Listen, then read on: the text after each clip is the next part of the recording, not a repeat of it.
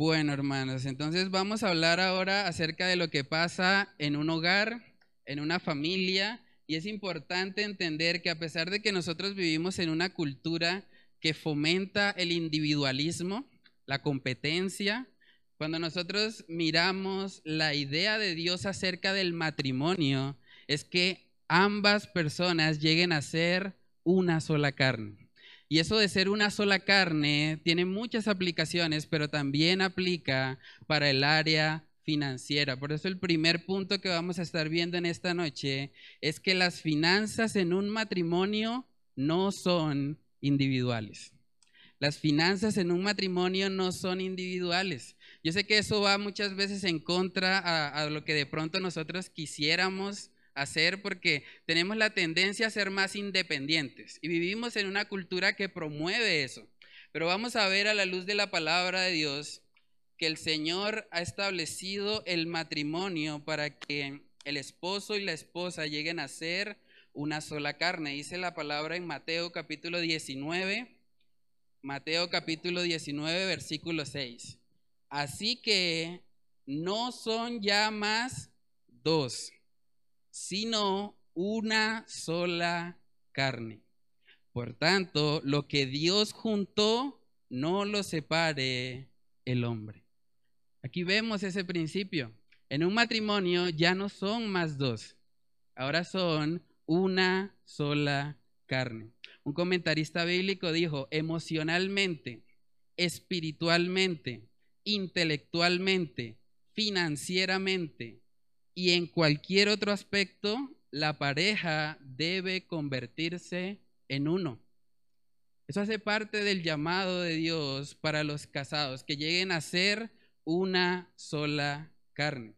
Aunque a veces nosotros hablamos con jocosidad acerca de, de nuestro matrimonio y decimos, bueno, nosotros somos el equipo Nusita. Pero detrás de eso realmente hay una verdad bíblica, porque eventualmente ya yo no soy Félix solamente. Y ella ya no es Chantal solamente. Ahora venimos a ser una sola carne. Y por eso nos reímos y decimos, bueno, somos el equipo, Nosita. Pero realmente, hermanos, el matrimonio está llamado a vivir de esa manera. Vamos a mirar Efesios capítulo 5 para que también veamos ese principio. Efesios capítulo 5, versículos del 31 al 32. Dice ahí, por esto dejará el hombre a su padre y a su madre y se unirá a su mujer y los dos serán qué? Una sola carne. Grande es este misterio, mas yo digo esto respecto de Cristo y de la iglesia.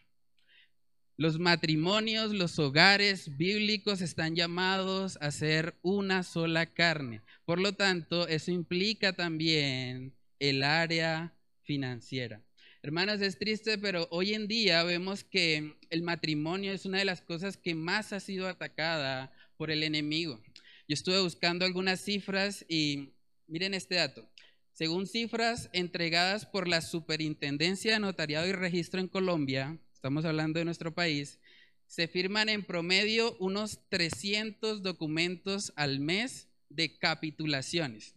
¿Qué es eso de capitulaciones? que de alguna manera las personas van al matrimonio de antemano pensando en la separación, diciendo, bueno, cuando nos separemos, lo tuyo es tuyo y lo mío es mío.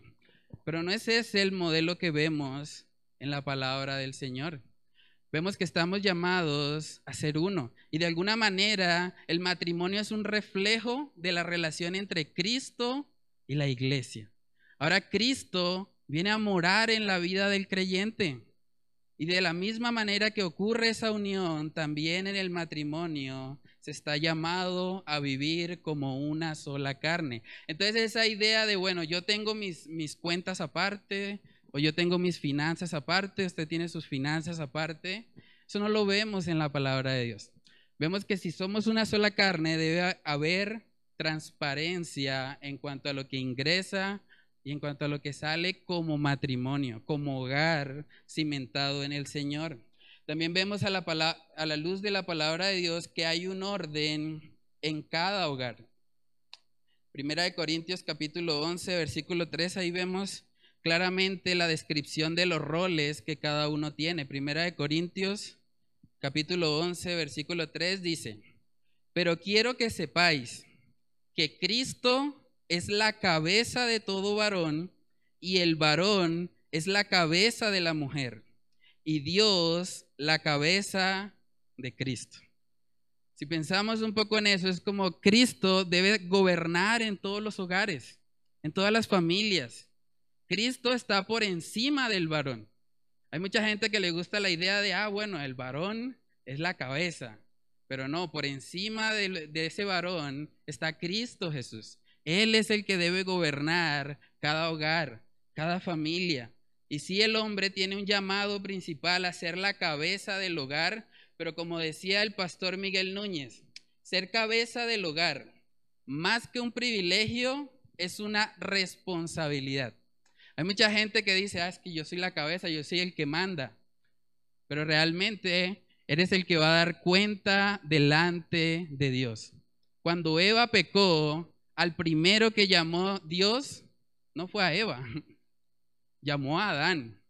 ¿Por qué? Porque él era la cabeza de ese matrimonio. Entonces los hombres debemos entender que tenemos una responsabilidad. Más que verlo como un privilegio, ser cabeza es una responsabilidad, porque tendremos que dar cuentas a Dios por cada decisión financiera que nosotros aprobemos o que tomemos. Hermanos, Dios le ha dado al hombre el rol de proveedor del hogar. Pero eso no significa que debamos dejar a la mujer por fuera de las finanzas de la familia. Y eso es muy importante porque hay hombres que dicen, no, es que yo soy el que trabajo. La plata es mía. Yo no tengo por qué contarle a ella lo que yo hago con el dinero porque a ella eso no le interesa. A ella solo le interesa lo que yo le doy para su sustento y ya. Pero bíblicamente no es así. Bíblicamente debe haber transparencia, hermanos. Debemos poder, como, como un matrimonio, como una sola carne, hablar y ser transparentes acerca de, de nuestros ingresos y poder planear como familia cuáles son las metas financieras que tenemos.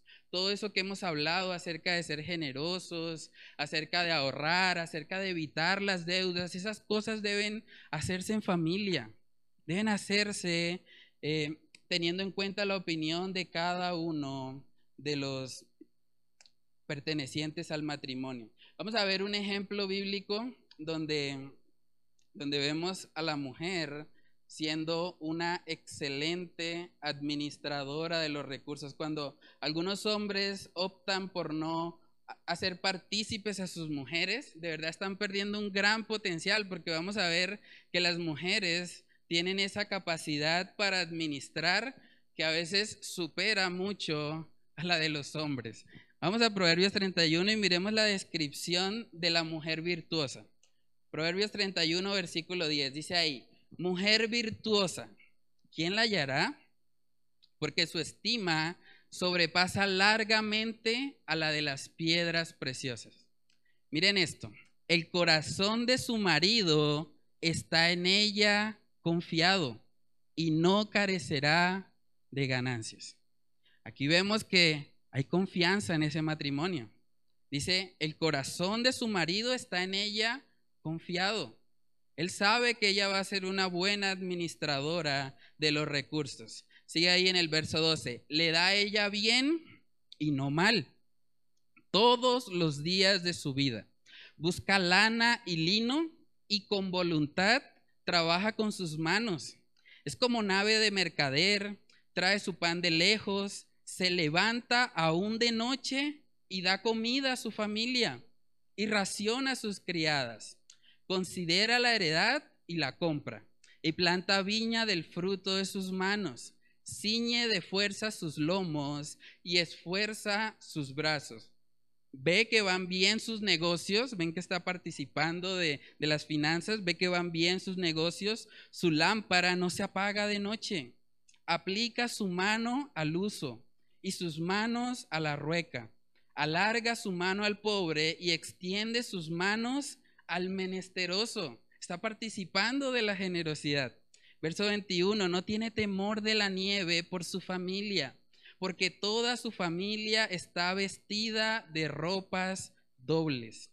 Ella se hace tapices de lino fino y púrpura es su vestido. Su marido es conocido en las puertas cuando se sienta con los ancianos de la tierra. Hace telas y vende y da cintas al mercader. Vemos que esta mujer virtuosa está participando junto con su esposo de las finanzas, de la administración de lo que ellos tienen. Y así debe verse un hogar bíblico. Hermanos, las mujeres son una gran bendición en las finanzas del hogar. Yo le doy gracias a Dios por la vida de mi esposa, porque yo era una persona muy desordenada financieramente, pero conociéndola a ella, ella ha sido una gran bendición, un gran apoyo para mí. Y ahora he podido administrar un poco mejor lo que el Señor me da. A veces cuando hablamos de este principio de, de las finanzas y, de ver las finanzas como una sola carne, Casi siempre la mayoría de las personas piensan, no, pero es que es, es difícil. Es difícil porque poner de acuerdo a las personas en las finanzas, hmm, eso sí es un problema. Y a veces por evitar ese conflicto, a veces por, por no querer de pronto hablar o ser transparentes con lo que gastamos, nosotros perdemos este, esta exhortación de parte del Señor a vivir como una sola carne. Hay gente que dice, no, es que no es justo. No es justo que yo tenga que compartir porque yo soy el que más trabaja, entonces yo debo disfrutar un poco más. Yo debo tener un poco más de, de beneficios para mí. Pero a la luz de la palabra de Dios, en el momento en que usted se casa, usted tiene que olvidarse de la palabra yo y tiene que empezar a pensar con la palabra nuestro. Ya no es solo mío, es nuestro, es de los dos. Por lo tanto, en un hogar, hermanos, nosotros debemos buscar que las finanzas sean llevadas por el matrimonio y que puedan hacerlo como una sola carne para la gloria de Dios. Y yo sé que cuando hablamos de este tema, el principal temor puede ser, bueno, pero ¿qué pasa si, si no estamos de acuerdo? ¿Qué pasa si el esposo dice, no, pero es que yo quiero comprar esa casa en Ruitoque? Y la esposa dice, no, pero ¿cómo vamos a hacer eso? No hay presupuesto. ¿Cómo hacemos para lidiar con todo eso? Eso nos va a llevar al segundo punto en esta noche, que es que debemos administrar bíblicamente a pesar del desacuerdo. Una de las cosas que el Señor hace, hay un libro muy particular donde dice que los hombres eh, los hombres son de Marte y las mujeres son de Venus. Y es curioso porque cada uno el Señor le ha dado una perspectiva que generalmente es diferente. Y de alguna manera el Señor ha diseñado el matrimonio para que a través de él tengamos que aprender a comprendernos, aprender a, estar más unidos a pesar de que no, no estemos totalmente de acuerdo. Entonces uno podría preguntarse, bueno, pero ¿qué pasa si no estamos de acuerdo? ¿Qué pasa si él quiere administrar de una manera y yo quiero administrar de otra?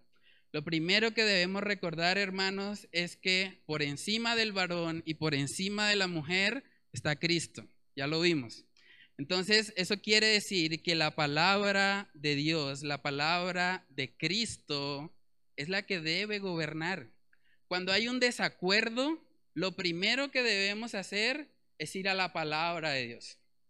Permitir que sea ella la que nos guíe, la que nos exhorte. Dice la palabra en Salmo 119 que ella es la lámpara a nuestros pies y la lumbrera a nuestros caminos. También podemos ver en segunda de Timoteo, vamos ahí, segunda de Timoteo capítulo 3, versículos del 16 al 17. Dice ahí, toda la escritura es inspirada por Dios.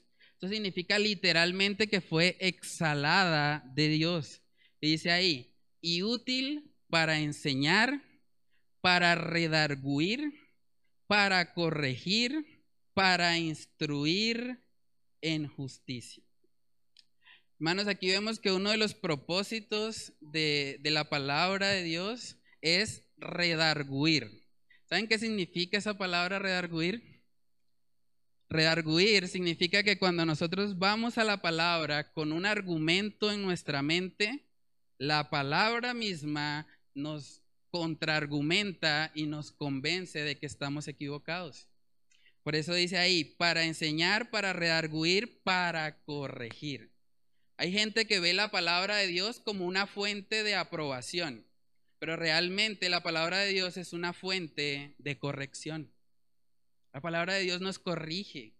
Cuando nosotros vamos pensando, sí, voy a hacer esto, definitivamente es lo mejor, y vamos a la palabra de Dios, somos redarguidos, somos confrontados y decimos, uy, no, definitivamente esto no era lo correcto. La palabra hace eso, hermanos. La palabra nos confronta, nos redarguye.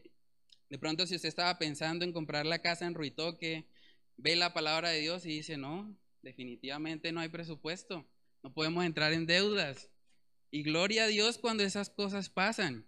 Yo le doy gracias a Dios porque hay personas que se me han acercado y me han dicho, Félix, yo estaba a punto de sacar una tarjeta de crédito, pero escuché el sermón de las deudas y dije, no voy a hacerlo.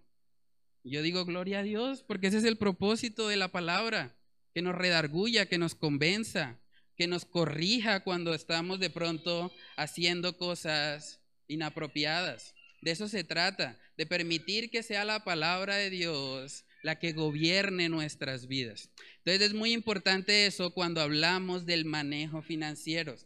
Hermanos, ser corregidos por la palabra de Dios, lejos de ser una aflicción, en realidad es una bendición. Cuando nosotros vemos la palabra y decimos, uy, yo cómo iba a hacer eso, yo cómo me iba a meter en esa deuda, o yo cómo iba a hacer ese negocio, ¿no? A mí qué me estaba pasando. Cuando nosotros podemos ser corregidos por ella, dice la palabra que somos bienaventurados. Vamos a ver eso. Salmos capítulo 94, Salmos capítulo 94, versículos del 12 al 13. Dice ahí, bienaventurado el hombre a quien tú, ja, ¿qué dice? Corriges, ¿cierto? Y en tu ley lo instruyes para hacerle descansar en los días de aflicción, en tanto que para el impío se cava el hoyo. Hermanos, es una bendición cuando somos corregidos por la palabra de Dios. Como familias debemos ir a la palabra de Dios con un corazón humilde, reconociendo que es posible que estemos equivocados, porque a veces los problemas financieros en el hogar llegan porque alguien está enfrascado en una posición y no quiere cambiarla. No quiere permitir que la palabra de Dios intervenga y haga su obra de rearguir, de corregirnos. También, hermanos, uno podría preguntarse, bueno, sí, la palabra de Dios es la que nos guía, pero ¿qué hay de esas decisiones en las que de pronto no tenemos un mandamiento explícito? Porque pasa mucho. Bueno, y por ejemplo, si vamos a decidir dar un regalo a alguien, y de pronto la pareja dice, bueno, pues la Biblia habla acerca de la generosidad, pero no nos dice exactamente cuánto debemos dar respecto a un regalo. ¿Cómo hacemos para decidir? También cuando habla del ahorro, por ejemplo, una persona puede decir, no, ahorremos más. Otra persona puede decir, no, ahorremos menos. Más bien demos un poco más. Y ahí vienen los desacuerdos y los roces en la familia. ¿Cómo hacemos cuando llegamos a situaciones así en un hogar. Vamos a Santiago capítulo 1. Santiago capítulo 1 para ver otro principio muy importante. El primero es la palabra de Dios. Cuando hay un desacuerdo, la palabra de Dios debe ser lo primero que consultamos. Ahora como segundo lugar vamos a mirar Santiago 1.5 dice, y si alguno de vosotros tiene falta de sabiduría, pídala a Dios el cual da a todos abundantemente y sin reproche, y les será dada. Entonces, cuando no podemos ponernos de acuerdo respecto a algún principio bíblico o no encontramos explícitamente un mandamiento, debemos ir a la oración, pedir sabiduría a Dios. Él es el que nos guía. Y es muy importante que hagamos eso. También dice en Filipenses capítulo 2, Filipenses capítulo 2, en el versículo 13. Dice ahí, porque Dios es el que en vosotros produce así el querer como el hacer, por su buena voluntad. Es Dios el que produce el querer en nuestras vidas. Entonces, cuando hay ese desacuerdo, debemos orar al Señor.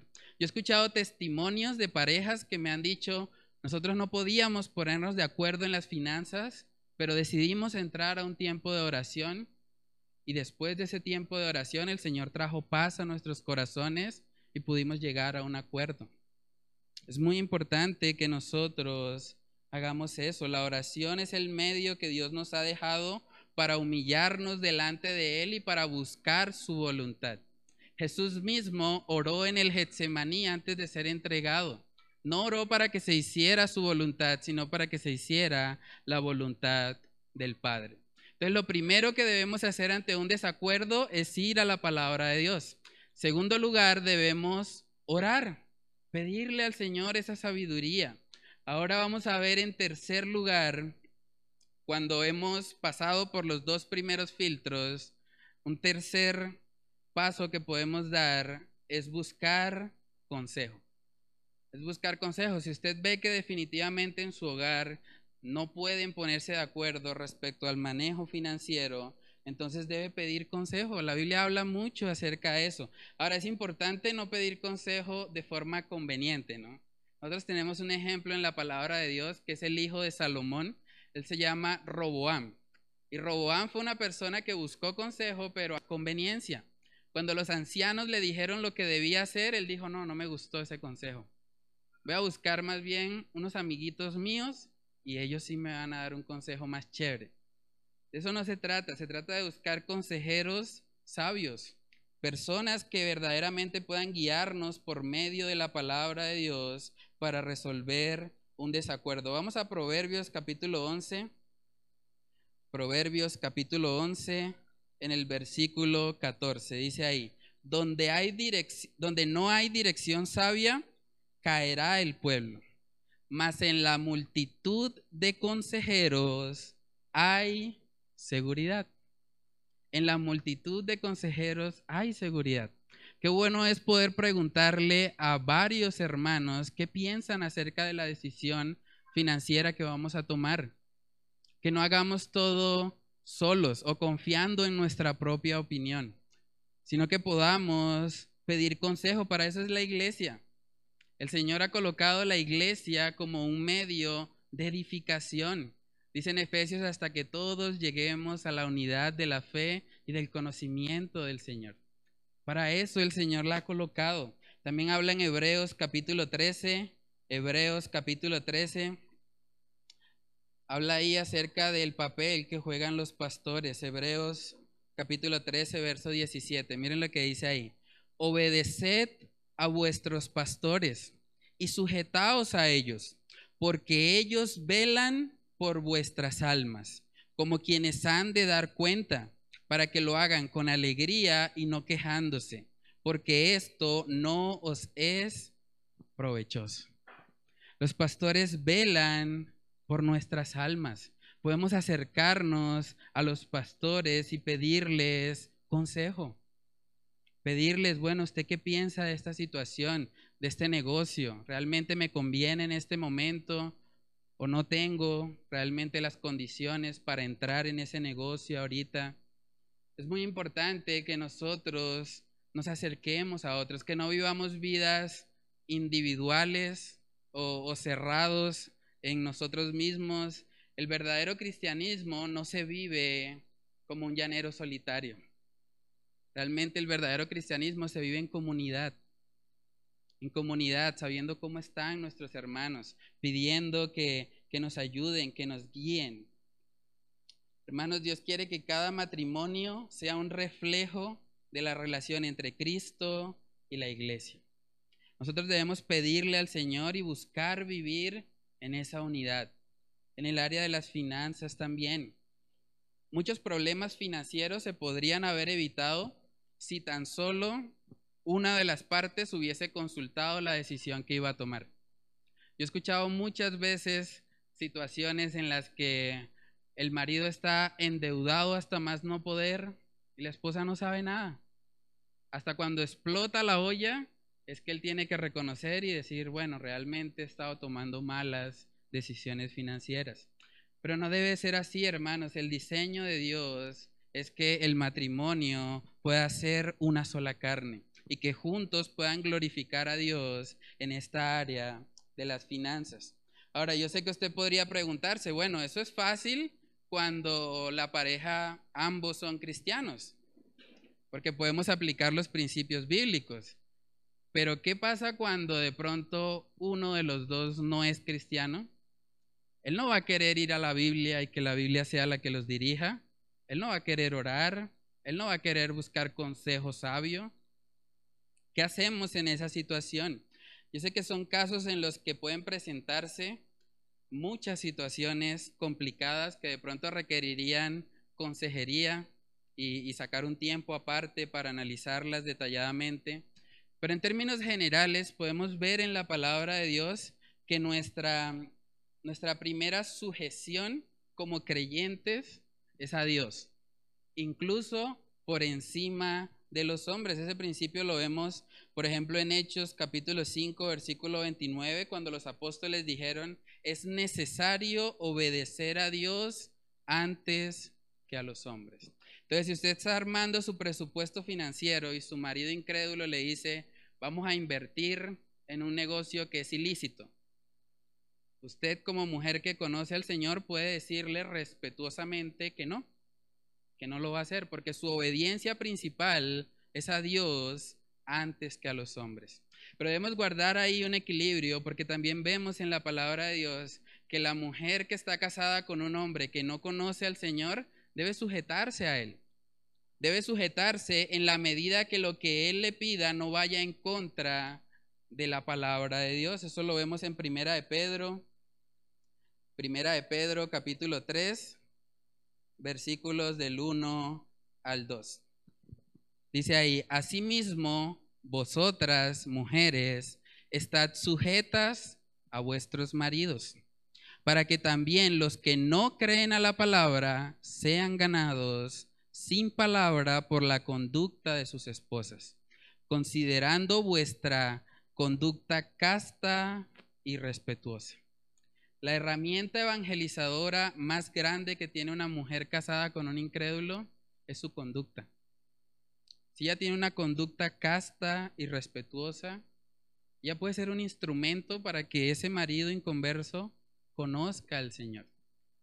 Pero cuando llevamos eso a la, a la parte financiera, debemos siempre guiarnos por la palabra de Dios.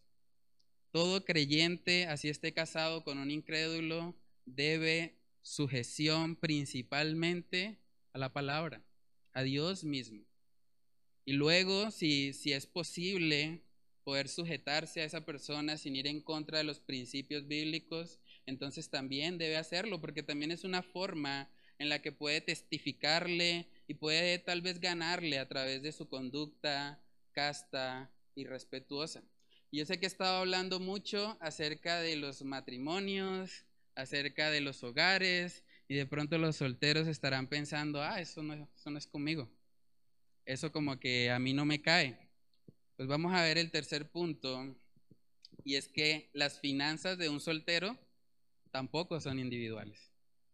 Las finanzas de un soltero tampoco son individuales. Un soltero no puede decir, ah, bueno, como yo, menos mal, eso no, eso no es problema para mí, yo no tengo que ponerme de acuerdo con nadie, Realmente a la luz de la palabra, cuando nosotros hemos creído en Cristo, estamos unidos espiritualmente con Él.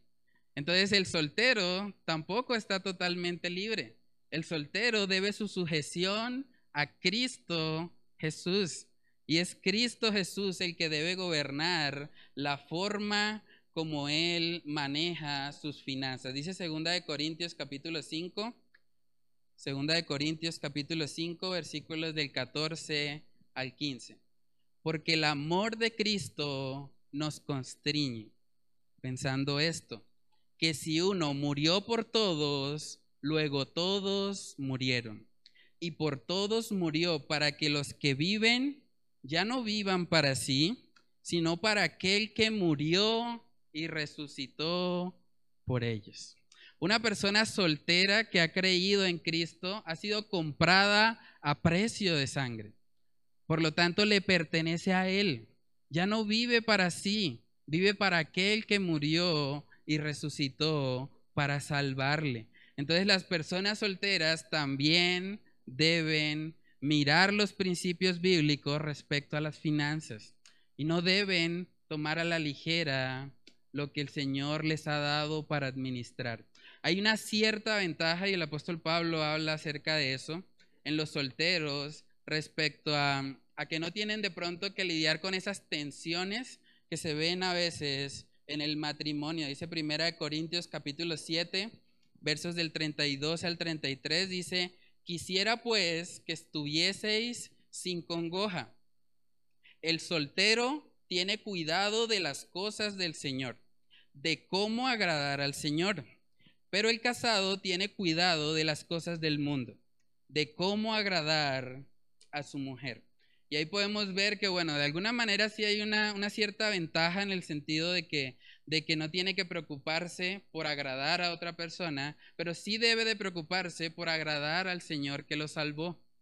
Y por lo tanto, los solteros también deben ser buenos administradores de lo que el Señor les da. Vemos en la palabra varios mandamientos que no tienen que ver con nuestro estado civil por ejemplo, vamos a Primera de Timoteo capítulo 5. Primera de Timoteo capítulo 5, versículos del 3 al 4. Miren lo que dice ahí. Honra a las viudas que en verdad lo son.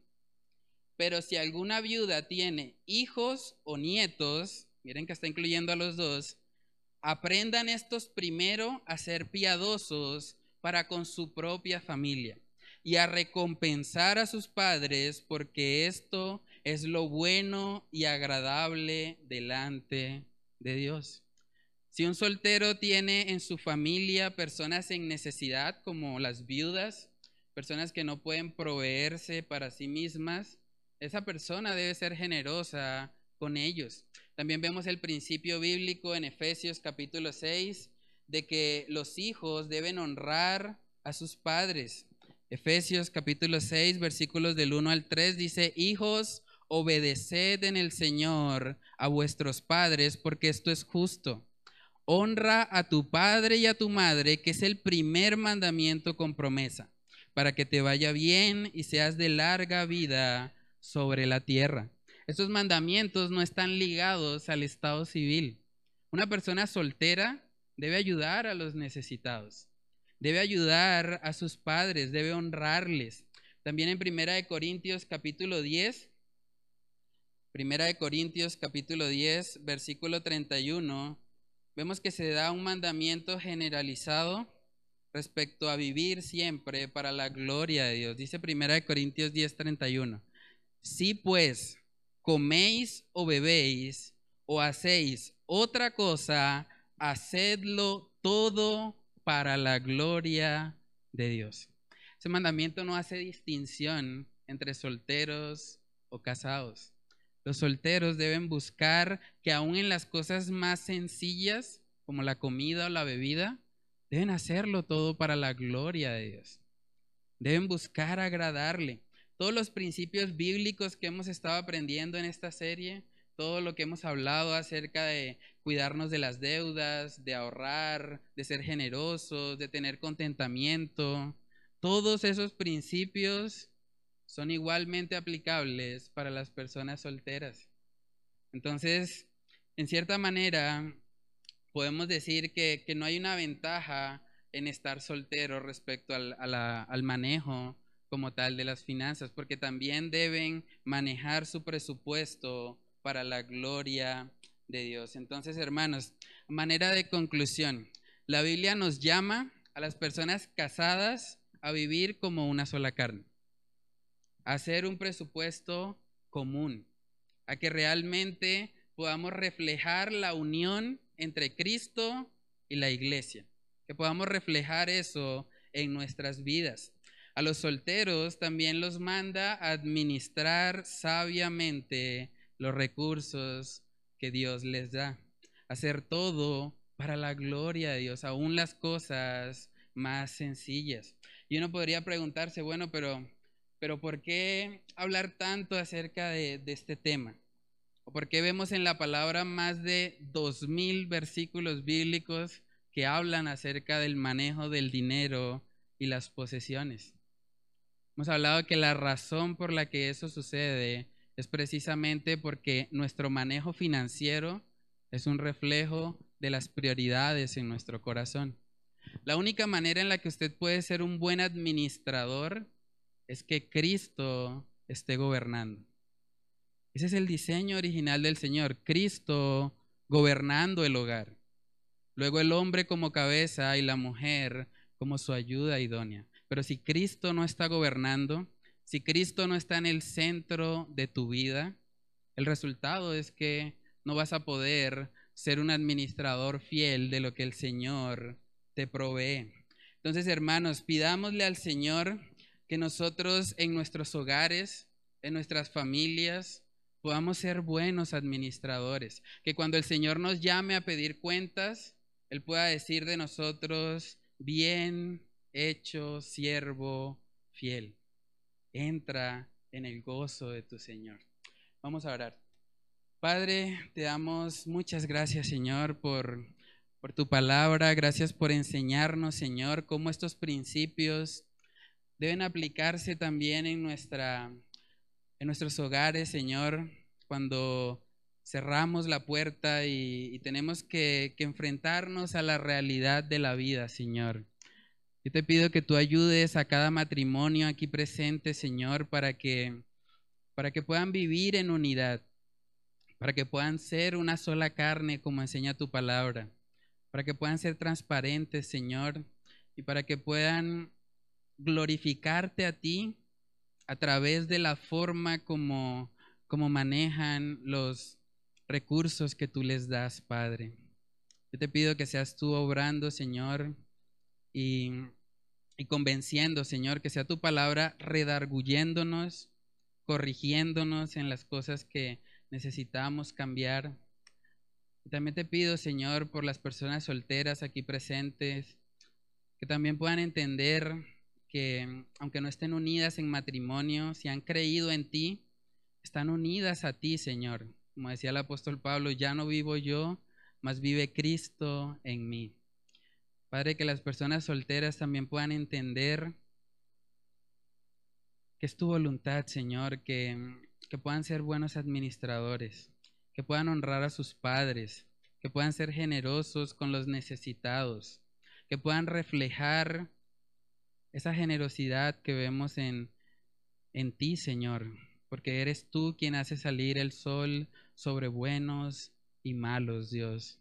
Ayúdanos a aprender de ti, Señor, en el manejo de nuestras finanzas, a ser sabios, Señor, a no derrochar lo que lo que no nos pertenece, Señor, sino a poder administrar fielmente conforme a los principios que tú nos has dejado en tu palabra.